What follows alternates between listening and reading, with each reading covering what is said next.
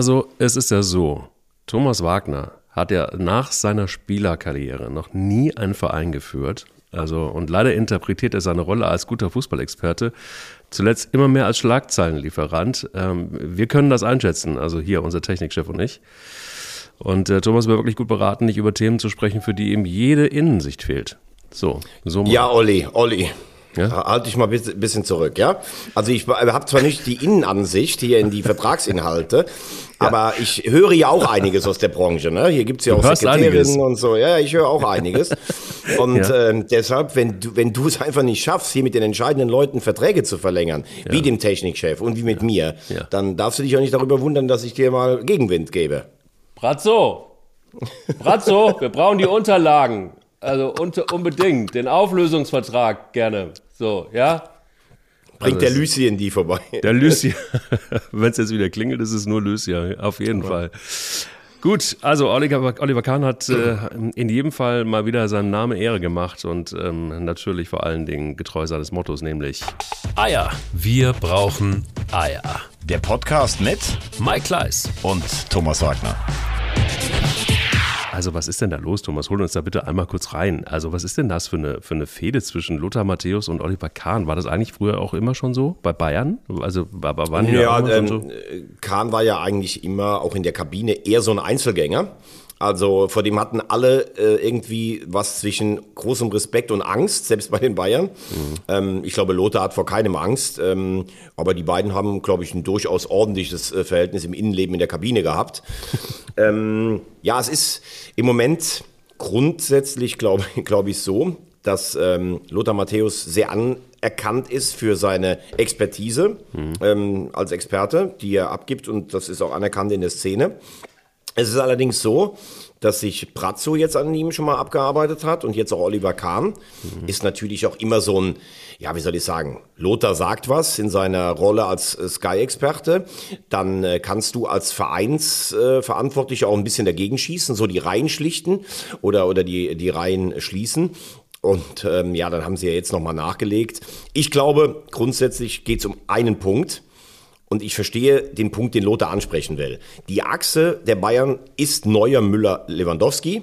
Mhm. Ich glaube, alles andere kannst du so ein bisschen vielleicht ersetzen oder vernachlässigen. Sicher kommt damit Kimmich und Goretzka was nach. Aber mhm. das sind die, die dieses unfassbare Bayern gehen, immer weiter, immer weiter und Erfolg, Erfolg und nochmal Erfolg und sich wie fast schon ein Irrer freuen, wenn du ein 5 einschießt gegen Bochum.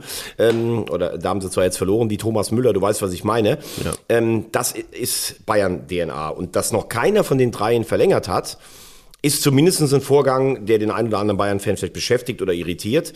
Das hat Lothar angesprochen. Und die Frage ist, wollen die Bayern vielleicht zwanghaft verjüngen oder können sie finanziell zu diesen Zeiten, selbst die Bayern, nicht mehr alles auf den Tisch legen? Das ist die Frage. Wie, wie sieht das Ganze für dich aus? Nach einem schönen, abgekatterten Spiel. Also, ich habe immer so ein bisschen bei, bei, bei allen Beteiligten, bei Oliver Kahn, bei Brazzo und auch bei Lothar Matthäus, immer so das Gefühl, das sind die alten Bayern-Buddies, und da wird auch so ein bisschen über die Medienpolitik schlicht und ergreifend gemacht. Ähm, und wird taktisch letztendlich auch einiges eingestielt. Und wer so ein bisschen auch die Kommunikationsstrategie bei Bayern München kennt, der weiß, da ist nichts dem Zufall überlassen. Also dementsprechend äh, und die Nähe natürlich auch von Lothar Matthäus noch zu Bayern München. Also da ist nichts, glaube ich, dem Zufall überlassen. Und das, was so spontan wirkt, ist meiner, meiner Meinung nach überhaupt nicht spontan, sondern die wissen sehr genau, wann sie was sagen.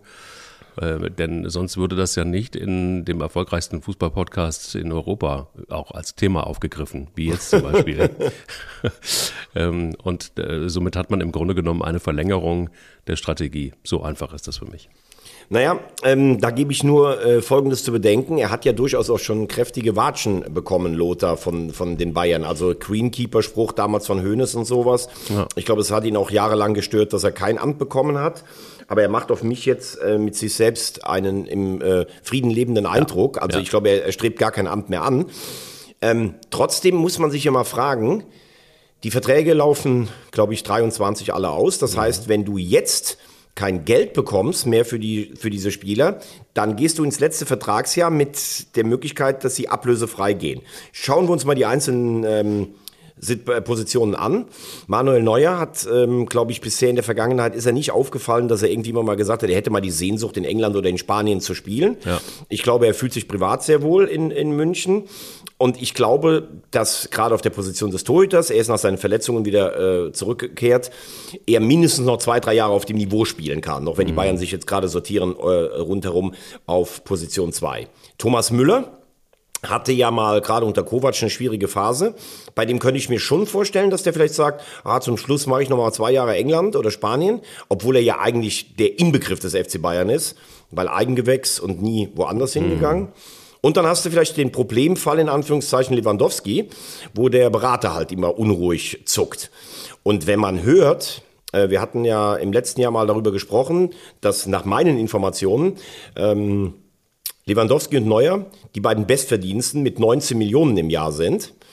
Ähm, daran ist es ja dann noch gescheitert, dass Alaba seinen Vertrag verlängert hat, weil der wollte ja in diese Kategorie vorstoßen. Mhm. Und angeblich fordert Lewandowskis Management jetzt 24 Millionen für einen äh, Spieler, der deutlich jenseits der 30 ist. Und eigentlich ist es ja Bayern-Politik, die kriegen alle nur noch ein Jahr Vertragsverlängerung immer.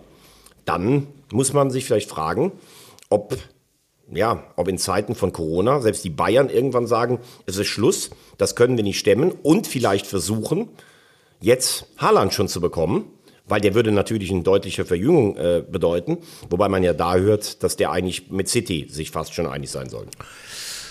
Ja, also ich könnte mir vorstellen, dass spätestens jetzt, ähm, wo Putin immer noch, ne, immer noch keine Ruhe gibt und eben im Gegenteil immer, immer schlimmer wütet in der Ukraine, dass äh, die gesamte Weltlage vielleicht auch dazu führt, dass man insgesamt etwas konservativer denkt. Ähm, das lässt man da immer so ein bisschen außer Acht. Corona ist ja eigentlich schon wieder fast, äh, gibt es ja schon gar nicht mehr. Ähm, also ich kann mir gut vorstellen, dass es genau in die Ecke zielt, die du jetzt gerade eben auch so ein bisschen schon aufgemacht hast, nämlich dass man da einfach vielleicht etwas konservativer denkt und auch überlegt, ähm, vielleicht aber auch schon auch hinter den Kulissen arbeitet, mit Sicherheit sogar, um diese Verjüngungskur ähm, rechtzeitig anzuläuten. Also vielleicht gibt es ja ein paar Überraschungen über im Sommer, an die wir jetzt noch nicht gedacht haben, die aber schon bei den Bayern auf dem Zettel stehen und deshalb einfach auch die ähm, Vertragsverlängerungen noch nicht stattgefunden haben. Also, aber man äh, muss schon sagen, Mike, man geht jetzt auf Ende März zu. Normalerweise ist eher so das Handelsübliche, wenn dein Vertrag ausläuft ja, in Ende 23, dann spricht man Weihnachten 21, tauscht sich aus und im März wird eigentlich verkündet, wie es weitergeht. Also ich weiß ja nicht, ob die miteinander gesprochen haben, aber man hört ja auch nicht irgendwie von Spielerseite, ja, wir sprechen miteinander, wir werden uns schon irgendwie einigen, sondern es scheint alles irgendwie offen zu sein. Und es ist halt die besondere Lage, dass alle drei in einem gewissen Alter sind, dass alle drei äh, für den Erfolg der Bayern in den letzten Jahren stehen. Und ähm, ich muss sagen, ich sehe jetzt immer noch nicht die, die Spieler, die die ersetzen können. Also, wenn du jetzt sagen könntest, okay, du bekommst einen Haaland und dafür geht ein Lewandowski, dann würde ich sagen, ist das im Moment Vielleicht sogar eine kleine Schwächung, weil Lewandowski schon der kompletteste Stürmer der Bundesliga ist. Aber wenn du denkst, wie jung Haaland ist, wäre das natürlich zum Beispiel ein strategisch guter Schachzug. Ähm, auf der anderen Seite frage ich mich dann immer, musst du, wenn du als Lewandowski all das gewonnen hast, was du mit einem Verein gewinnen kannst, und mit der polnischen Nationalmannschaft würde er, glaube ich, keine Erfolge ähm, äh, in, in Sachen Titel äh, feiern, musst du dann am Ende deiner Karriere unbedingt nochmal weggehen, um vielleicht wirklich diese 24 Millionen zu kriegen? Oder sagst du, ich habe bei den Bayern alles erreicht. Ich würde ganz gern noch mal eine andere Liga kennenlernen und einfach mich in der Premier League oder in La Liga in Spanien auf höchstem Niveau messen und vielleicht so eine Mannschaft wie Barcelona wieder zurück äh, zu alter Stärke. Wobei gestern Abend 4-0 Sieg im Classico in Madrid, also Hut ab an Barca. Ähm, du weißt, was ich meine. Es kann ja auch immer eine persönliche Motivation des Spielers sein. Aber wenn ich 19 Millionen bekomme, und nochmal, ich sitze nicht in den Verhand äh, Verhandlungen und es werden angeblich 24 kolportiert. Dann frage ich mich schon, ob die Spieler- bzw. Beraterseite die Zeichen der Zeit nicht erkannt hat. Gut, auf der anderen Seite ähm, ist man ja schon dabei. Also das ist ja das, was ich gerade sagte, dass man, dass man sich auf dem Markt umguckt und dass man auch ähm, ja tatsächlich auch Gebote abgibt. Also es gibt ja von Ajax Amsterdam dieses Wahnsinns Mittelfeldtalent Gravenberg. Mal gucken, ob das vielleicht funktioniert. Also 25 Millionen angeblich ist die Ablöse und ähm, Es ist ein Riesenspieler, muss man sagen, äh, unfassbar abgeklärt schon für das Alter. Ja. Aber das hat ja nichts mit der Achse zu tun, die ich angesprochen habe. richtig, ne? aber wir reden hier über glaube, das Mittelfeld und wir reden einfach auch schon über, über Verträge, die noch nicht verlängert worden sind. Also es ist ja die Frage, wo ordnet man dann am Ende so einen Spieler auch ein oder die Spieler, die man jetzt auf dem Zettel hat. Richtig, und da sage ich, für all das, was die Bayern in den letzten äh, Jahren gewonnen haben, in der Post-Robben-Ribéry-Ära, für mich war damals Arjen Robben der wichtigste Spieler, zeichnen schon Neuer, ähm, Müller und Lewandowski hauptverantwortlich, ähm, ja, also die zeichnen sich dafür aus.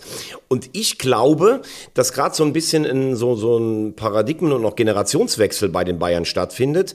Es war ja früher immer so, ähm, wenn es irgendwie eng wurde oder ein bisschen kritisch, dann wurden die Reihen geschlossen. Uli Hoeneß hat ein bisschen gepöbelt gegen seine Gegner, hat ähm, gestreichelt nach innen und hat dann irgendwie die Spieler zum Wallberg eingeladen und hat gesagt, du bist Bayern, du bist so wichtig und was weiß ich nicht alles. Hat so diese warme Decke der Bayern-Familie drüber gezogen. Jetzt kommt Oliver Kahn und man hört, da ist sehr viel CEO Business Speech dabei. So Säbener Straße weht auch schon mal durchaus ein bisschen kälterer Wind. Und jeder, der Oliver Kahn abends mal im P1 an der Theke gesehen hat, der weiß, was kalter Wind sein kann. Auch so. Okay. So. Und der sagt dann vielleicht einfach, okay, hier ist mein Businessplan. Wir müssen ein bisschen, ein bisschen was sparen. Sie haben ja dieses Jahr schon eigentlich nicht in die Kaderbreite investiert, sondern versucht, ihre spitzen Leute zu halten. Und ähm, dann ist natürlich auch die Frage, gefällt das immer jedem so? Also sagt vielleicht ein Thomas Müller, naja, die gehen davon aus, ich war immer schon hier, ich bleibe immer hier. Ne, ich mache doch noch mal was anderes. Wäre ihm durchaus zuzutrauen. Ansonsten glaube ich aber auch gerade, dass ein Spieler wie Müller und auch Neuer und vielleicht letztlich auch Lewandowski der Verein schon noch ein bisschen am Herzen liegt. Grundsätzlich bleibt festzuhalten, Vielleicht sagen Sie morgen auch, wir haben mit allen dreien verlängert, dann stehen wir jetzt blöde da. Grundsätzlich bleibt nur festzuhalten, ich bin auch ein bisschen verwundert darüber, dass die Bayern da in den Personalien noch keine endgültigen äh, Entscheidungen präsentieren, zu sagen, wir wollen jetzt die zehnte deutsche Meisterschaft in Folge holen und die Champions League zu gewinnen, und da gucken wir mal. Also das kann ich mir nicht vorstellen. So eine Entscheidung fällt nicht im Mai und deshalb darf Lothar Matthäus diese Frage durchaus aufwerfen und das, wie du es richtig gesagt hast, das ist Folklore, aber ich glaube nicht, dass das zwischen den beiden abgestimmt ist. Okay. Oh, guck mal, jetzt habe ich einen Steinschlag. Übrigens, äh, ich weiß nicht, oh ja, gut, dann können wir das ja direkt schon mal Ja, einbauen. guck mal, Bitte ich schön. hab, hat gerade geknallt. Du. Ich glaube, wir müssen Ja. mal ganz kurz. Du, also ganz ehrlich, ähm, die Scheibe ist gerissen. Ich mache immer, ich mache hier Podcast, das wissen die wenigsten, immer während des Autofahrens. Ich halte dann immer rechts an und dann Laptop auf und äh, Hotspot an und dann Mikro dran und dann ist gut. Ja, also Wintech ist unser Partner für solche Gelegenheiten, wenn man ähm, Auto fährt, Podcast macht, rechts ranfährt, weil man einen Steinschlag hat. Auch dann braucht man Hilfe. 300 Stationen gibt es, äh, wo man tatsächlich diesen feinen kleinen Riss, hoffentlich, oder diesen kleinen, nee, Riss, dann ist es zu spät. Das natürlich habe ich wieder nicht aufgepasst. Aber dieser Steinschlag, wenn der kommt, diese kleinen miesen äh, Teile, die man dann so kreisrund sieht, kann man sich mit einem Kunstharz noch veredeln lassen im Sinne von wieder haltbar machen. Genau, und ähm, sie sind vor allen Dingen nachhaltig. Und was gut ist, wenn man dann so beschäftigt ist und wie du rechts an der Straße steht, dann kommt jemand angefahren, gibt dir direkt einen anderen Wagen. Oder im anderen Falle würdest du hinfahren, nach Hause gebracht werden. 300 Mal in Deutschland, in allen Ecken, www.wintech.de. Und dann ist die Scheibe und die Sicherheit wieder ganz und gegeben. Sehr gut, dann kann ich jetzt weiterfahren. Ganz genau. Ja, die Bayern, lieber Thomas, haben ihre Hausaufgaben aber auf jeden Fall erfüllt. Das muss man mal ganz klar so sagen. Folklore hin oder her. 4-0 gegen Union Berlin. Das war eine ziemlich klare Jacke, würde man ähm, in Gladbach sagen, beziehungsweise der Präsident.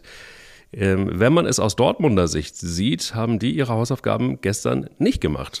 Darf ich dir noch eine Frage stellen vorher, lieber Mike? Ja, klar. Ähm, äh, bei den Bayern. Also ich würde sagen, das Los in der Champions League Villarreal ist sieht auf den ersten Blick äh, sehr angenehm aus. Ich empfinde es auch als angenehm, obwohl Villarreal wirklich eine gute, stabile Mannschaft hat. Letztes Jahr die Europa League gewonnen, jetzt 3-0 in Turin gewonnen. Aber ich gehe davon aus, dass die Bayern ähm, da klar weiterkommen. Und dann gäbe es ja ein Halbfinale gegen Liverpool, weil Liverpool wird sich gegen Benfica durchsetzen, da bin ich mir auch noch sicherer.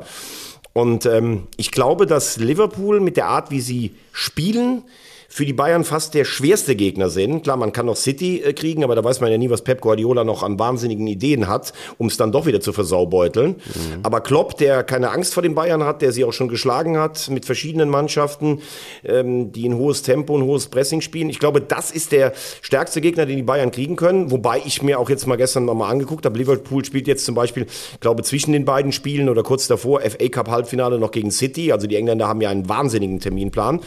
Ähm, wie, wie, siehst du das? Also los via Real und wie siehst du dann die Aussichten gegen Liverpool?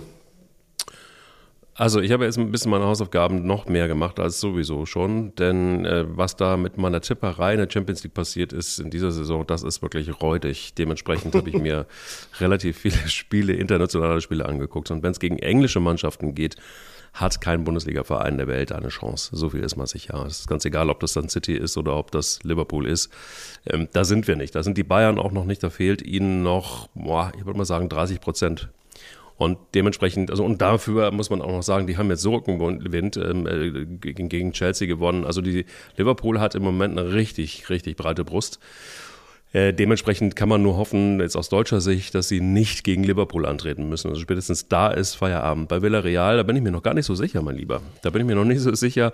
Ähm, ich habe mir Spiele angeguckt von Villarreal und da muss ich schon sagen, die sind eine richtig gute, richtig gute Truppe und die sind vor allen Dingen spielerisch richtig gut. Ähm, da könnten die Bayern kämpferisch dagegenhalten, aber da sehe ich schon auch nochmal einen, einen, einen kleinen Unterschied. Also so optimistisch bin ich da noch nicht. Ähm, dann hat man jetzt, okay, so ein Spiel gegen, gegen äh, Union Berlin hat man jetzt relativ souverän gewonnen. Allerdings hat man in der Saison ja auch gesehen bei Bayern München, dass sie so konstant nicht sind. Und dass es auch immer wieder mal Verletzungen gibt, dass es immer mal wieder auch Spiele gibt, die sie einfach verbaseln. Das wird ein knappes Höschen gegen Villarreal, da bin ich mir ziemlich sicher. Spätestens aber gegen Liverpool ist äh, die Messe gelesen. Okay, das war ja, das wollte ich wenigstens noch ganz kurz vom Freitag aufgreifen. Und dann hattest du mich nach Borussia Dortmund gefragt. Ja. Und, äh, Punkt Gewinn, äh, Punkt Verlust, das ist die Frage. Ja, natürlich Punkt Verluste. Ja. Ähm, ähm, man muss mal sagen, ich finde, dass die letzte Woche so ein bisschen ganz gut äh, darstellt oder spiegelt, was, was Dortmund im Moment ist. Sie gewinnen 1-0 gegen Bielefeld. Ähm, da hatten sie große Personalprobleme. Sie gewinnen nach großem Kampf ein zähes Spiel in Mainz mit 1 0. Und dann wäre die Option da, du bleibst äh, auf vier Punkte an den Bayern dran. Und dann spielst du gestern 1-1 in Köln. Ähm, absolut leistungsgerecht gegen äh, einen wirklich gestern leidenschaftlich und gut auftretenden FC. Aber es ist dann einfach auch letztlich zu wenig, was Dortmund bietet. Ja. Es war in den Pokalwettbewerben zu wenig. Und es ist, wenn sich auch diese Chance jetzt nochmal bietet, zu wenig. Ähm, gestern habe ich das nicht ganz verstanden. Du gehst äh, nach einem technischen Traumtor von Marius Wolf, warum der übrigens ausgepfiffen wurde gestern von den FC-Fans, habe ich nicht ganz verstanden. Naja, weil also ich bin kein, war, weil er, also ja, ich bin kein ja. großer Marius Wolf-Fan, aber ich meine ganz ehrlich, der war letztes Jahr ausgeliehen, der geht zu seinem Arbeitgeber zurück und hat letztes Jahr zumindest geholfen, mit die Klasse zu halten. Warum wird der ausgepfiffen? Also ich verstehe mhm. manchmal so, verstehe ich die Fußballfans Verstehe ich auch nicht, habe ich auch nicht verstanden, bin ich ehrlich. Und, ist auch ein ähm, sympathischer junger Mann, also mal davon abgesehen, das ist kein, kein Arschloch, also ganz im Gegenteil. Und ähm, der ähm, FC hat gestern, finde ich, ähm, etwas gemacht, was sich ähm, äh, Baumgart auch so als Kredit erarbeitet hat. Also du hast selber große Personalprobleme und dann wäre ja auch ganz vielleicht nachvollziehbar, dass man sagt, okay, wir versuchen erstmal hinten massiv zu stehen und die kommen zu lassen. Nee, nee, also die spielen, selbst bei 0-1, leidenschaftlich nach vorne. Da klappt auch nicht alles, aber das ist so aktiver Fußball, den man hier, ich kann mich gar nicht erinnern, wann man das das letzte Mal mal gesehen hat in Müngersdorf. Und Baumgart weiß ja auch, selbst wenn das in die Hose geht und sie verlieren 4-0, dann sagen die Leute, ja geil, sie haben es trotzdem versucht. Und da siehst du auch mal, was möglich ist, wenn du nicht ähm, diesen Existenzkampf Bundesliga hast. Ähm, Publikum war natürlich dann gestern herausragend mit da. Und ähm, ja, da kriegst du das 1-1. In der zweiten Hälfte war Dortmund dann nachher deutlich besser, weil sie umgestellt haben, Entschuldigung, von äh, Dreier auf Fünferkette. Da hat der FC dann irgendwann keinen Zugriff mehr zu bekommen. Aber diese letzte Konsequenz, ich werfe alles nach vorne, um bei vier Punkten Abstand zu bleiben, habe ich letztlich nicht gesehen bei Borussia Dortmund. Ja, das war mir auch zu viel Kuschelei, muss ich ehrlich sagen. Also man hat das ja auch gesehen dann hinterher bei, in den Interviews. Ähm, äh, Baumgart nennt ähm, äh, Rose dann freundschaftlich Rosi und ja, Rosi hier und Rosi da. Und dann wird er gefragt, ähm, wie sehen Sie denn jetzt äh, Borussia Dortmund? Und dann heißt es so, naja, da wird auch immer alles äh, schlecht geredet und das ist ja viel, viel besser. Das ist ja sehr, sehr gut. Also um da nochmal bei der, beim Sound zu bleiben. Ähm, was, was Borussia Dortmund da macht. Und das ist sehr, sehr äh, anstrengend, wenn man dann irgendwie den Umbruch machen will. Und das ist auch sehr, sehr kompliziert, äh, bis es dann funktioniert und blablabla. Also das war mir alles zu viel Kuschelei. Es gibt ja diese, diese Freundschaft zwischen Dortmund und Köln, das ist alles in Ordnung. Ich finde aber allerdings auch, also ich bin heilfroh, dass es so gekommen ist. Ähm, don't get me wrong, ganz im Gegenteil. Also ich bin, bin heilfroh, dass wir noch die Möglichkeit haben, ähm, als Kölner mit, mit, mit breiter Brust durch Köln zu laufen und zu sagen, Europa ist noch nicht äh, äh, abgehakt. Also ganz im Gegenteil. Nur, wenn man sich die zweite Hälfte anguckt, da gab es auch relativ wenig Chancen. Also Dortmund war da deutlich besser. Aber ich fand insgesamt aber auf beiden Seiten, ähm, boah, das war deshalb, also es war ein schönes Spiel, aber was mich dann irgendwann gelangweilt hat, war, dass es einfach kaum ähm, äh, Szenen in der Box gab. Und das ist dann sowas, wo ich denke, so, pff, oh, irgendwann. Ich war dann auch, ich war auch gut dann mit den 93 Minuten. Ja, ich, ich, ich muss aber auch ganz ehrlich mal sagen, weißt du, man, man sagt immer so, das hat ja mittlerweile auch so eine, eine neue, ja, wie soll ich mal sagen, eine neue Qualität oder das ist ja so ein neues Spielchen, dass sich die Trainer gegenseitig alle immer so loben, was sie alle für einen tollen Job machen. Mhm. Also wir, wir können natürlich festhalten, dass Borussia Dortmund im Moment echt Personalprobleme hat, aber trotzdem sehe ich vorne ein Haaland, klar, der ist, äh, das ist natürlich äh, nach einer Verletzungspause nie ganz so einfach, da zurückzukommen. Ja. Äh, du hast einen Hazard, der ist belgischer Nationalspieler, du hast einen Bellingham, der für mich beste Spieler bei Borussia Dortmund, Witzel, Reina, gut, Wolf, der würde jetzt sicherlich sonst nicht Stamm spielen, hinten Akanji, Guerrero als Europameister, Can als möchtegern Nationalspieler, ähm, also ganz ehrlich, das ist ja keine schlechte Mannschaft, also es ist für mich keine Mannschaft, die die, die Bayern herausfordern kann. Aber dann darf man schon mal festhalten, sang- und klanglos raus in der Champions League, peinlich raus in der Europa League, noch peinlicher raus aus dem DFB-Pokal und sechs Punkte hinter äh, den Bayern. Das ist jetzt auch nicht in einer, in einer Saison, wo die Bayern wirklich viel anbieten. Da muss man jetzt auch nicht mit dem Lorbeerkranz um den Bo Borsigplatz getragen werden. Und ähm, ja, wie schwer das ist mit Erwartungen. Ja gut, also ganz ehrlich, wenn man nicht erwarten darf, dass Borussia Dortmund zumindest in der Europa League weit kommt und in der Bundesliga die Bayern nicht nur mit dem Fernglas sieht, dann weiß ich es nicht. Das war einfach einfach letztlich, äh, es geht ja um Haltung und sie haben auch, ähm, sagt Rose immer, sie haben gestern auch kämpferisch dagegen gehalten, ja. aber so die allerletzte Chance im Titelrennen zu bleiben, äh, was ja mit vier Punkten echt immer noch gegeben ist, das habe ich gestern nicht gesehen. Rubbel die Katz, rubbel die Katz. Ich würde dich gerne ähm, auf eine Sache ansprechen und mit, einer, mit der Bitte um eine reflektierte, selbstreflektierte Einordnung der letzten Boah. Folge. Wir beide ähm, Schwestern des Podcasts sind ja ganz schön auf Felix Magath losgegangen. Wie übrigens auch viele andere, muss man sagen. Ich habe mir dann zwischenzeitlich mal gesagt, na, Kleis, hast du einfach ähm, das Maul vielleicht ein bisschen vollgenommen? Wart doch mal ein Spiel wenigstens ab oder zwei. Und zack, hauen die einfach 3-0 Hoffenheim aus dem, aus dem äh, äh, Olympiastadion raus. Ich muss sagen, mehr Culpa. Äh, was da passiert ist in sehr, sehr kurzer Zeit, das ist schon enorm. Das war ja eine komplett andere Hertha-Mannschaft als das, was, wir bisher gesehen haben. Ah, das sehe ich, seh ich nicht so. Siehst du nicht so? Also Oder war Hoffenheim so, so, schlecht? Nee, also ich sehe das nicht ganz, ich sehe das nicht ganz so extrem, wie du das jetzt sagst. Ich finde das total gut, dass du das ansprichst, äh, sprichst, aber wenn man sich die letzte Folge auch nochmal anhört, habe ich gesagt, ich glaube, es gibt eine richtig gute Chance, dass Magath das zum Ende gut hinkriegt und irgendwie uns alle überrascht und die Klasse hält. Mhm. Trotzdem bleibe ich dabei, hat Freddy Bobic bisher einen richtig schlechten Job bei Hertha gemacht, mhm. inklusive des katastrophalen Fehlgriffs mit Taifun Korkut. Mhm. Und jetzt Magath als letzte äh, ja, wie soll ich sagen, als, letzte, als letzten Trumpf im Abstiegskampf nochmal zu verpflichten, das ist eigentlich eine Bankrotterklärung. Dazu stehe ich. Trotzdem hat Felix Magath, man darf natürlich auch nicht davon ausgehen, dass Felix Magath, das haben wir ja auch gesagt, der kommt und alle vor lauter Angst irgendwo, wie der eine, der da am Morgens ja schon wohl Magen-Darm-Probleme hatte, dann das Training abbrechen musste, sondern der kann Spieler schon packen und es ist ja immer so. Du hast, also Korkut und Hertha, das hat überhaupt nicht mehr gepasst am Ende. Ja. Dann kommt jemand Neues, dann, dann will die Mannschaft auch zeigen, okay, also dass wir so schlecht stehen, das hat schon wahrscheinlich auch was mit dem Trainer zu tun gehabt. Im ersten Spiel bist du ja als Mannschaft immer da. So, und jetzt muss man mehrere Komponenten noch sehen, die zusammengepasst haben.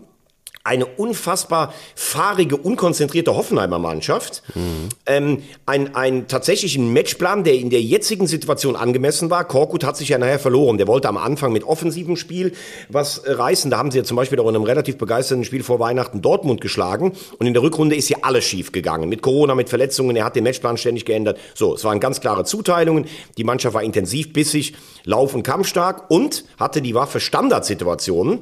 Mhm. Plattenhardt hat ja eh einen, einen super Fuß. Sie haben drei Standardtore gemacht. Man muss aber auch sagen, wenn beim Stand von 0-0 Brun Larsen diese Riesenchance macht, weißt du nicht, wie das ausgeht. Ich will damit nur sagen, das, was wir beide auch schon häufiger thematisiert haben, dass es teilweise wirklich auch Spielglück ist. Wie entwickelt sich ein Spiel? Geht der Standard mal rein wie sonst? Korkut hatte gar kein Glück mehr. Magath hat das jetzt gehabt, hat ja wohl auch sich zuschalten lassen vor dem Spiel in der Halbzeit. Sein Co-Trainer Fotherington, Fotheringham, der ist, ähm, kommt bei der Mannschaft wohl sehr gut an. Also ich will damit sagen, das ist ein erster Schritt. Ich glaube, dass die Hertha zumindest drittletzter wird, weil ich glaube, dass Bielefeld absteigt. Aber äh, da jetzt von einem generellen, von einer Trendumkehr und dass ich jetzt plötzlich sage, oh, Maga zu holen, das war jetzt eine fantastische Idee, da würde ich gerne noch ein bisschen abwarten. Ja, glaube ich, müssen wir auch. Also ich meine, es wäre Hertha zu wünschen, dass sie drin bleiben. Allerdings bei Freddy Bobic bin ich, mir, bin ich komplett auch bei dir. Ähm, mal sehen, wie das dann ausgeht. Sollte sich Hertha BSC retten und äh, in der Bundesliga bleiben, kann, traust du dann allen Beteiligten zu, dass Felix Magath sogar bleibt? Ich meine, die ersten, äh, ersten Medien schreiben ja darüber oder mutmaßen darüber. Ist das tatsächlich ein gangbarer Weg oder würdest du sagen, für beide Seiten wäre es dann, dann besser, wenn äh, Felix Magath die Medizinbälle zu Hause wieder ähm, im, im, Keller lagert und äh, Freddy Bobic sich dann doch äh, Nico Kovac anhält? Ich weiß halt nicht, ob wir, ähm, ob wir Felix Magath damit gerecht werden. Also du wirst die Erfolge, die er auch als Trainer hatte, nicht nur mit Medizinbällen äh, geschafft haben. Er hatte ja damals in Wolfsburg, wo er diesen, wo er diesen Berg gebaut hat, diesen Mount Magath, da mhm. hat die Mannschaft in der Endphase der Saison halt alle überrannt. Aber ich glaube schon auch, dass der sieht, wie eine Mannschaft zusammenpasst. Das hat in China und in Fulham nicht so gut funktioniert. Vielleicht, weil da auch ähm, ja, eine Sprachbarriere dann einfach da ist. Ähm, ich glaube persönlich, wenn er sie rettet, ähm, hat er sich noch, hat er noch mal gezeigt, dass er es kann. Ob du mit so einem Konstrukt dann in eine ganze Saison gehst, das weiß ich nicht, weil das hast du ja auch bei seinem zweiten Engagement dann in Wolfsburg gesehen oder irgendwann dann auch im zweiten Jahr auf Schalke. Ich glaube eh, dass Fußballtrainer, die haben ja eine Halbwertszeit von 15 Monaten. Ich kann mir auch vorstellen, dass sich äh, Methoden von Felix Magath auch mal äh, schnell dann irgendwann ab, äh, ja, abschleifen. Auf der anderen Seite musst du sagen, er war als Fußballer Weltklasse, er hat als Trainer viel erreicht, der weiß schon, wie das Ganze funktioniert. Ich würde aber jetzt Einfach, wenn du mich jetzt fragst, würde ich sagen, das geht nach der Rettung, wenn es eine Rettung geht, geht es nicht weiter für Magath in Berlin. Okay. Und Kovac, klar, das wäre auf jeden Fall eine, eine äh, wie soll ich sagen, das wäre auf jeden Fall eine Option. Ähm, praktisch Berliner Blut, äh, hat wohl auch eine gewisse Härte. Das hat ja auch dazu geführt, dass er in Monaco äh, letztlich seine Papiere bekam, weil er in der Mannschaft mit eisernem Besen gekehrt hat. Ich glaube, das ist bei Hertha auch nötig. Ja, oder der Wundertersic steht doch nochmal auf der Matte. Der Wundertersic, der saß auf jeden Fall in Köln-Mungersdorf gestern. Aber ähm, ja. Du, ähm, eine Frage habe ich, die nächste hat der SC Freiburg in diesem Spiel gegen Kräuter Fürth die internationale Teilnahme, sag mal Europa zumindest, ähm, verlassen und aufgegeben? Oder ist es so, dass sie dann doch, dass es doch noch reicht für Europa? Ich fand, das ist jetzt tatsächlich so wieder so ein Spiel, wo man sagen kann, die Konstanz auch hier wieder, ähm, so ein Spiel musst du doch eigentlich gewinnen. Ja, aber, aber du darfst halt nicht vergessen, dass äh, Fürth, glaube ich, von den letzten acht Heimspielen nur eins verloren hat. Und da waren durchaus Gegner, die haben gegen Union Berlin gewonnen, die haben gegen den FC unentschieden gespielt. Ähm, also das ist äh, im Rohnhof kein Fallobst mehr. Das muss man auch mal klar festhalten. Mhm. Natürlich gehst du davon aus, dass du das Spiel gewinnst. Vor allen Dingen hat die Konkurrenz ja auch einiges liegen lassen. Hoffenheim hat verloren, genau. Leipzig hat nicht gewonnen, der FC hat nicht gewonnen. Also außer Leverkusen hat ja eigentlich überhaupt keiner da oben äh, gewonnen, der jetzt noch in Champions League näher ist. Ja. Ähm, aber ich glaube nicht, dass man bei, wenn, wenn Freiburg in, in Fürth 0-0 äh, spielt, davon sprechen kann, groß was liegen gelassen. Also Fürth hat intensiv dagegen gehalten. Das war auch durchaus ein verdienter Punktgewinn. Ja. Klar, wenn es nachher an ein, zwei Punkten hängt, dann wirst du sagen, das waren vielleicht die in Fürth. Aber ähm, außer der ähm, Filetierung durch Leipzig äh, vor zwei Wochen, glaube ich, als sie 6-1 da gewonnen haben oder letzte Woche, hat Fürth das durchaus stabil gemacht. Also was man, glaube ich, seit gestern sagen kann, ist, äh, Leverkusen ist ja in einer ganz schwierigen Situation, ähm, relativ unglücklich, zumindest im Rückspiel gegen Atalanta ausgeschieden, wird also wieder keinen Titel für Rudi Völler geben in seinem äh, letzten Jahr. Ähm, Frimpong und Wirtz verletzt, Schick verletzt, das ist schon brutal. Gefühlt die drei besten Spieler weg. Und gestern dann dieser, Entschuldigung, gestern dieser Sieg in Wolfsburg. Äh, ich glaube, das war eine Vorentscheidung Richtung Champions League für Bayer Leverkusen. Ähm, weil wenn sie gestern da verloren hätten, wäre es richtig eng geworden. Mhm. Ja, und dann hast du praktisch Leipzig, Hoffenheim, Freiburg, vielleicht mit Abstrichen noch den FC im Kampf um, äh, um, um die Königsklasse oder die Europa League. Ähm, ich glaube, aus denen wird sie so rausrekrutieren jetzt. Wem räumst du dir die größten Chancen ein, wenn wir jetzt einfach nur mal Freiburg, Hoffenheim und Köln nehmen? Ja, gut, ich meine, ähm, Hoffenheim und, äh, und Freiburg haben, äh, also Freiburg hat, glaube ich, fünf Punkte Vorsprung, Hoffenheim vier Punkte. Das ist natürlich ein Fund, wenn du mhm. letztlich auch dann noch, ähm, was haben wir noch, acht Spiele, glaube ich, hast, äh, oder sieben Spiele noch hast. Ja, sieben. Sieben, genau.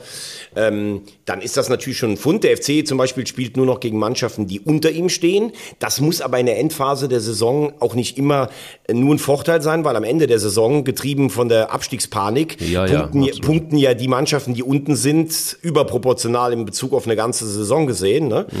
Also ich denke mal, äh, mit den Mannschaften haben wir jetzt die ersten sieben angesprochen. Äh, Frankfurt wird, glaube ich, viel Energie noch lassen, ähm, äh, im, im, äh, in der Europa League, jetzt zumindest mit den Highlight-Spielen Barcelona vor der Brust. Ähm, Mainz wirkt für mich auswärts da nicht konstant genug. Ähm, ja, Union hat, ähm, hat auch seine Probleme in der Rückrunde. Also ich glaube, die, die jetzt auf den ersten sieben Plätzen stehen, haben tatsächlich auch die besten Chancen, dass sie nachher auf den ersten sieben einläufen. Und der siebte würde ja dann für Europa reichen, wenn Leipzig oder Freiburg den Pokal gewinnen, was natürlich nicht passiert, weil der HSV den Pokal gewinnt, das weißt du ja. Jetzt haben wir, ja, natürlich, selbstverständlich. Das, das, das, das habe ich ja abgespeichert auf der Festplatte, das ist ja völlig, völlig sonnenklar. Lass uns nach unten gucken. Ähm, da hat man jetzt im Grunde genommen eine Situation, die richtig, richtig, richtig eng ist. Also zumindest bis Platz 13 Borussia Mönchengladbach mit 30 Punkten. Aber dann geht's schon los, 14 Ja gut, also Gladbach wird ja die drei Punkte bekommen aus dem abgebrochenen Spiel. Also die werden die drei bekommen, die sind dann bei 33. Dann bei 33. Was natürlich, da muss man jetzt auch mal sagen, ich habe schon noch ein paar Stimmen gehört. Ähm, ja, von einem Bierbecher kriegt man da ein Schleudertrauma und sowas. Also da muss ich jetzt mal eins sagen. Ich war vor drei Wochen in, äh, in, im Ibrox Park in Glasgow. Da habe ich ein Feuerzeug ans Ohr bekommen. Da, das hat ganz schön geklingelt, sage ich dir ehrlich. Und ich war gestern äh, in Mannheim gegen 60 für Magenta TV, verstehe ich überhaupt nicht. Also Mannheim gewinnt 3-0 und wir wurden, also wir von den Medien plus die 60 Spieler, wurden mit Bier, Feuerwehr, äh, Feuerzeugen und Münzen beworfen. Also richtig asozial. Und ähm, auch, also diese Dinge, die von der Tribüne runterkommen, selbst wenn es eine Münze ist, all dem nach, wie die dich trifft, das hat schon eine gewisse Wucht. Und da muss ich ehrlich sagen, was soll diese Scheiße? Dass jetzt noch äh, der Linienrichter blöd angemacht hat, was, was hat denn der so groß? Ich meine, sollst froh sein, dass du wieder ins Stadion gehen kannst. Was ist eigentlich diese Unsitte, permanent immer dieses Bier darauf, also selbst wenn du triffst, das wegzuschmeißen? Also ich werde es einfach nicht begreifen. Und manche fühlen sich ja unheimlich cool, wenn sie einen Bierbecher irgendwie hinschmeißen. Wahnsinn. Ja, ich meine, so ein Gazier aus der Vulkaneifel, ne, der spuckt einmal ein bisschen Feuer und dann ist es gut. Aber, aber das ist, das passiert halt eben nicht jedem unbedingt. Nein, ich finde es auch mega asozial. Ich finde auch genau dieser eine Punkt, den du angesprochen hast, das ist wirklich echt überhaupt nicht mehr verständlich. Irgendwie alle jammern irgendwie, ja, wir können nicht ins Stadion, wir können nicht ins Stadion. Ähm, und dann können sie ins Stadion und dann, weiß ich nicht, muss ich dann irgendwie Frust entladen. Auch gestern irgendwie beim Spiel BVB gegen gegen Köln. Irgendwie, ich habe, glaube ich, selten so viele Bengalos auf, auf so kleinem Raum gesehen wie da, ähm, was die Dortmunder Fenster abgefeuert haben. Wo ich dann auch denke, auch liebe Leute, wirklich echt, ähm, habt doch einfach Spaß oder ähm, seid doch einfach positiv, dass ihr wieder dahin gehen könnt und nicht irgendwie dick und fett auf der Couch rumlungern müsst. Ähm, das ist schon irgendwie eine ganz komische Angelegenheit, finde ich auch. Macht so, jetzt wolltest du auf die Tabelle nochmal unten ich schauen. Ich wollte nochmal auf die Tabelle, weil wir haben ja die Situation mit ähm, Stuttgart 26 Punkte, Augsburg 26 Punkte. Ja. Entschuldigung, jetzt hast du mich angesteckt. Ja, ich habe ähm, äh, ich hab halt seit drei Wochen so einen trockenen Reizhusten. Ich hoffe nicht, dass du den auf die, dass ich den jetzt übers Mikro, über den Äther oh, dir hingeschickt dieses, habe. Boah, dieses Internet, das ist, auch, das ist auch so ein Teufelszeug. also, das ist wirklich. ähm, gut, also Stuttgart, Augsburg, Hertha, ähm, alle mit 26 Punkten und die Amelia, die ist äh, noch nicht durch. Die haben 25 Punkte auf Platz 17. Also da ist noch alles drin und noch wirklich alles drin. Also ich finde, das Phänomen bei Bielefeld ist äh, wieder ganz erstaunlich. Du weißt ja, wie schwer die in die Saison reingekommen sind. Dann haben die ja so einen unglaublichen Zwischenspruch hingelegt. Ja. Und es bestätigt sich ganz oft das, was ich immer wieder sage. Wenn du so etwas aufholen musst, so einen Rückstand, dann stehst du plötzlich überm Strich. Alle sagen dir, boah, du hast dich echt so gemacht. Und dann sagen alle, du kannst den Klassenerhalt wieder direkt schaffen. Und dann lässt du vielleicht diese berühmten fünf bis zehn Prozent nach im Kopf und merkst gar nicht, wie sich so ein Stück weit Zufriedenheit einschleicht oder sowas. Also ich sage im Moment, für mich Bielefeld fast die schlechtesten Karten, weil auch von diesem intensiven Spiel, was sie so zeigen im Moment, wirklich nur Fragmente da sind. Äh, die Härte haben wir drüber gesprochen. Da sind durchaus auch noch anspruchsvolle Aufgaben da. Aber ich kann mir schon vorstellen, dass dieser Magath-Effekt, so nenne ich ihn jetzt mal, dass der durchaus noch für sieben Spiele trägt. Augsburg ist sperrig, unangenehm, verliert aber auch immer mal wieder. Stuttgart muss man jetzt wirklich mal loben. Da haben wir sehr, sehr kritische Worte auch gefunden. Dazu stehe ich auch. Ich finde die Kaderplanung schlecht. Ja. Aber wenn du siehst, wie die in der letzten Woche die sieben Brutal. Punkte geholt hat, ja. zweimal gedreht, äh, einen Rückstand, gegen Gladbach aus einem 0-2, gegen Augsburg aus einem 1-2 und das in den Schlussminuten. Punkt ganz spät bei Union Berlin geholt. Da muss man sagen, die Moral ist absolut intakt. Mhm. Und ich glaube, mit solchen positiven Erlebnissen, das wird jetzt reichen, noch eine Serie zu starten. Gladbach ist mit 33 für mich durch. Da brauchst du wahrscheinlich noch drei oder vier Punkte, aber das scheint jetzt auch stabiler zu werden. Die spielen jetzt, glaube ich, gegen Mainz, äh, führt. Dann kommt das Derby gegen den FC. Also Gladbach ist für mich raus. Zwei Mannschaften möchte ich noch existent im Abstiegskampf sehen. Wolfsburg, die haben, glaube ich, schon vor zwei Wochen wieder gedacht, okay, wir sind durch. Ähm, da ist gar nichts durch, weil die einfach, da scheint gar nichts zu stimmen in der Truppe. Ja. Die haben es immer noch nicht kapiert, die machen zu wenig. Kofeld hat letztes Jahr gezeigt, dass er atemberaubende Abstürze hinlegen kann, die mit Bremen. Glaube ich aber letztlich trotzdem auch, dass die es ganz knapp schaffen. Ich sage dir Bochum, das habe ich schon letzte Woche gesagt. Die begeistern mich eigentlich in dieser Saison, aber die spielen einen unfassbar äh, aufwendigen Stil. Und äh, sie haben ja eigentlich zu Hause ihre Spiele gewonnen. Jetzt hast du gegen Gladbach verloren, also das wird ja für Gladbach gewertet werden. So, wenn du jetzt vielleicht noch ein Heimspiel verlierst, dann fängst du irgendwann an nachzudenken. Also das sind zwar sieben Punkte auf dem direkten Abstiegsplatz, aber Bochum ist auf jeden Fall für mich noch ein Kandidat für die Relegation. Also ich sage, Gladbach rettet sich, ich sage, Stuttgart rettet sich. Ähm, also mein, mein, Favorit im Moment wäre Bielefeld auf Platz 17, so leid mir das tut. Und ähm, die Relegation, hm, hm, hm, würde ich sagen, Bochum oder Augsburg im Moment wäre das so mein, wäre das so mein, mein Ding. Wobei ich ganz ehrlich sage, ich hoffe, dass Bochum in der Liga bleibt. Hm. Hm, hm, hm. Ja, hm, na, ich sehe es ein bisschen anders. Ich glaube, dass ja. Bielefeld wird sich einmal schütteln. Bielefeld ist durch, äh, oder was? Bielefeld ist durch, bleibt dabei. Ähm, Hertha BSC wird noch Probleme kriegen. Dieses eine Spiel sagt noch gar nichts aus. Ähm, der Market-Effekt ist jetzt einmal da gewesen. Ob das dauerhaft ist und auf Langstrecke funktioniert, da bin ich noch sehr, sehr, sehr pessimistisch. Also die Arminia wird einen grandiosen ähm, äh, Kampf liefern bis zum Schluss. Der FC Augsburg ist äh, mein Kandidat der Wahl, der auf der 17 landen wird. Und ähm, Hertha ist dann Relegation und ähm, dann ist die Frage, äh, wenn sie gegen Schalke spielen müssen, da können wir gleich mal, ähm, können wir dann gleich mal in die zweite Liga gehen.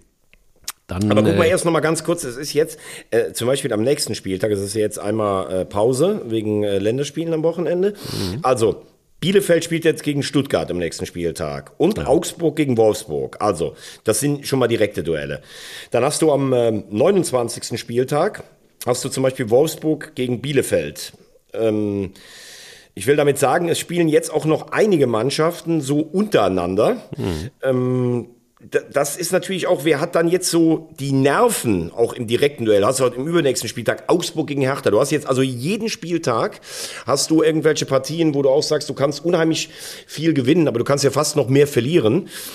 Also finde den Abstiegskampf extrem spannend, aber das ist ja leider in der Bundesliga so ein bisschen Usus geworden, dass am Ende der Abstiegskampf leider spannender ist als der Meisterkampf. Ja, das stimmt allerdings. Und äh, dementsprechend müssen wir eigentlich nur drüber reden, wer nun gegen Hertha eine Relegation spielt. Weil Pauli und Werder Bremen, sind die durch?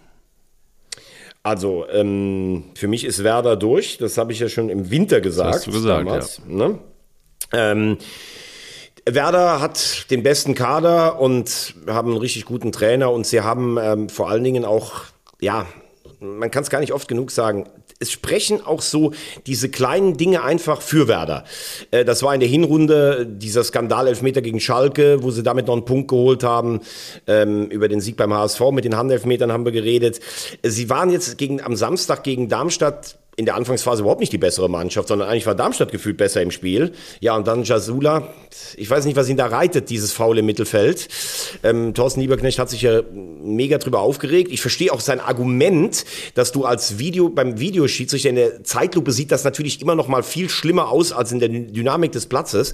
Auf der anderen Seite, wo ist dieses Bein von Jasula? Also, ich finde die rote Karte absolut berechtigt. Und dann war Bremen halt in Überzahl. Es war dann ein Arbeitssieg auch gegen zehn Leute. Aber auch wenn du solche Spiele gewinnst, gewinnst. Also für mich geht Bremen ganz klar hoch. Ähm, der zweite Aufstiegsanwärter bleibt ähm, der Lokalrivale meines Clubs. Die haben halt sich eine wahnsinnige Schwächephase rund um, um Weihnachten äh, geleistet, waren aber so stark in der Hinrunde, dass sie das, ähm, dass sie das einfach durchstehen konnten. Und ähm, haben jetzt 51 Zähler. Das war auch äh, gegen Heidenheim. Auch das, da hat Heidenheim meiner Meinung nach sogar zu Recht einen Elfmeter gefordert. Sie gewinnen es 1-0. Bleibe dabei, sowas brauchst du dann auch. So, und dann hast du Kandidaten um Platz 3. Darmstadt hat schon bei den zwei Siegen so ein bisschen meiner Meinung nach gezittert und geschwächelt. Schalke spielt nach wie vor nicht besonders attraktiv ähm, haben aber zum richtigen Zeitpunkt den Trainer gewechselt. Vor einem Spiel in Ingolstadt gegen Hannover, da kannst du mhm. davon ausgehen, dass du sechs Punkte holst. Und jetzt kommt halt der Glaube wieder. Und das ist, glaube ich, etwas, was, also Mike Büsken steht nicht für Innovation, aber er steht vielleicht dafür, Schalke und den Glauben zu implementieren. Ähm, Nürnberg Punkte liegen lassen. Heidenheim ist, glaube ich, raus. Und seit dem Wochenende brauche ich jetzt auch nicht mehr anders zu rechnen. Also der HSV hat jetzt in zwei Wochen das Heimspiel gegen Paderborn und das Nachholspiel gegen Aue.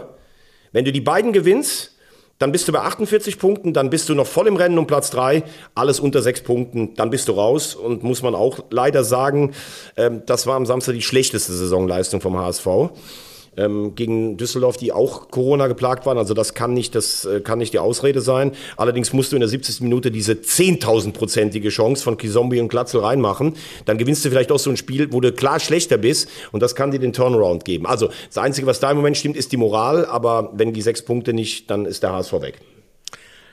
Würde es da Sinn machen, zu diesem Zeitpunkt den Trainer nochmal auszutauschen und ähnlich mutig zu sein, in Anführungsstrichen, wie ähm, Schalke 04? Und würde das tatsächlich den Effekt bringen, dass man sich vielleicht tatsächlich doch noch auf den Relegationsplatz zumindest retten kann? Ist das würde, ich, würde ich dringend von abraten. Das ist so eine gute Frage, würde ich aber dringend von abraten. Das hat man ja in der Vergangenheit, hat man das ja gemacht. In der ersten Saison hast du äh, Wolf ersetzt, du hast letztes Jahr Tune ersetzt.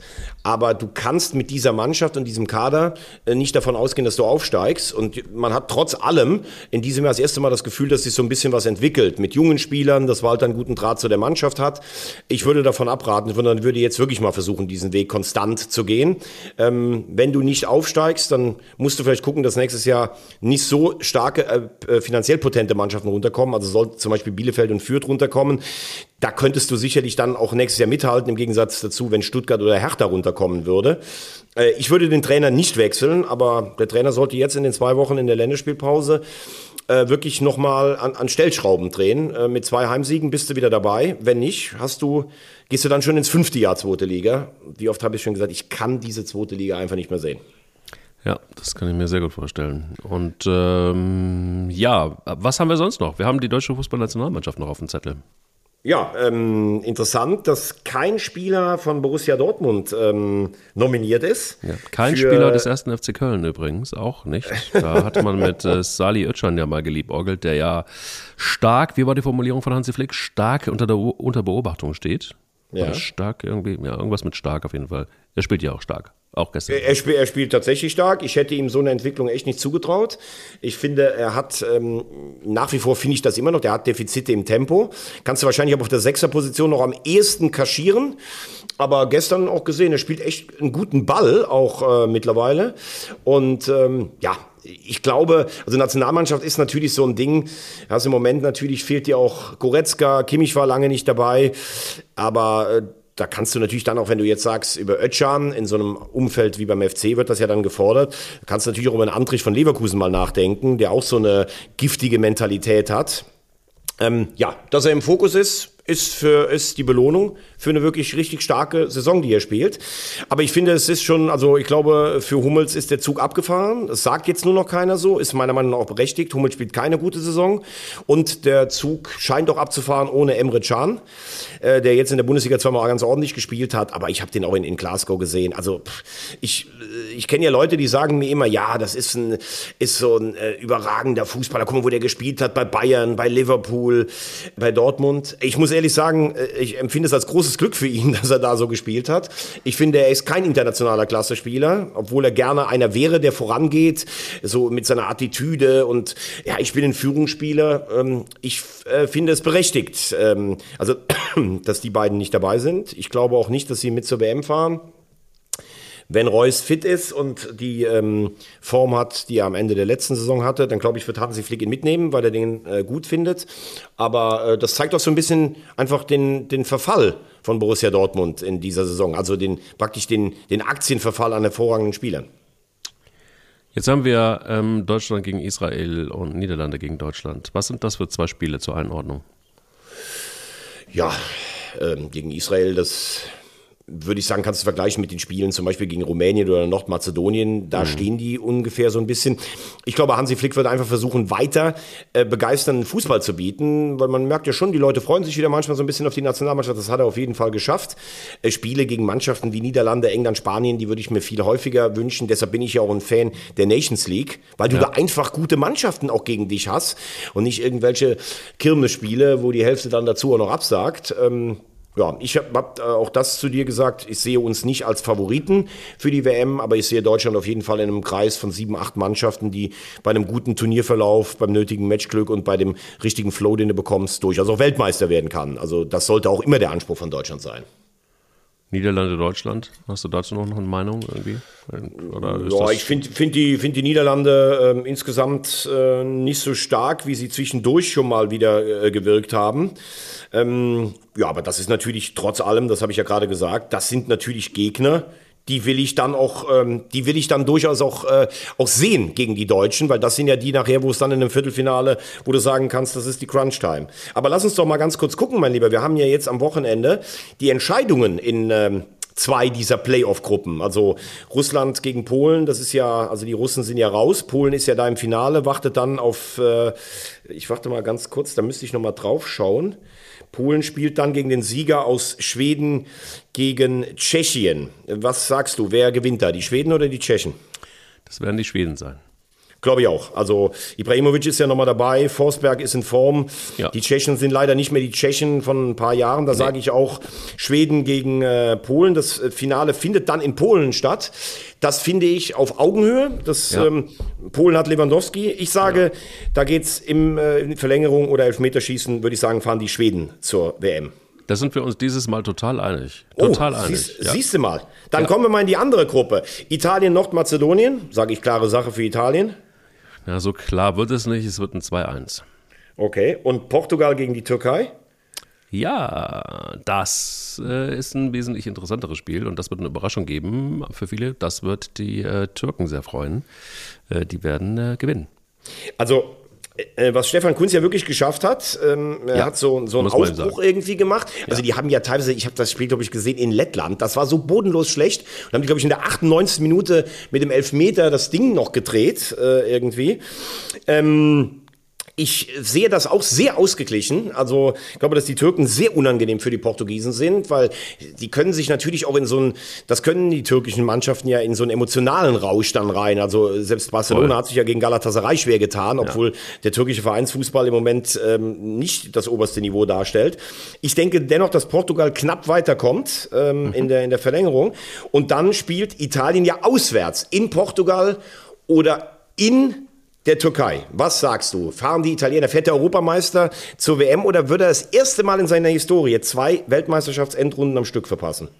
Äh, nein, das werden sie nicht. Sie werden äh, zur WM fahren. Italien fährt zur WM, sagst du? Mhm, definitiv. Okay. Ich ja. sage, äh, Portugal fährt zur WM. Ah. Ähm, also da Nossa, sind wir beide. Nossa. Ja, das ist natürlich Wahnsinn, wenn Portugal gegen Italien um einen Platz bei der WM spielt. Ja, Was für eine brutal. Paarung, ne? Brutal. brutal. So, und dann haben wir noch Wales gegen Österreich.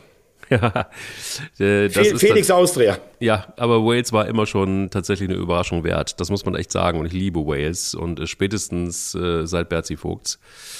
Also, ich würde sagen, es wird wahrscheinlich alle werden sagen, ja, Rosamunde wieder. Aber es ist Wales. Es ist Wales. Okay. Ich sage Österreich, obwohl Grilic ausfällt.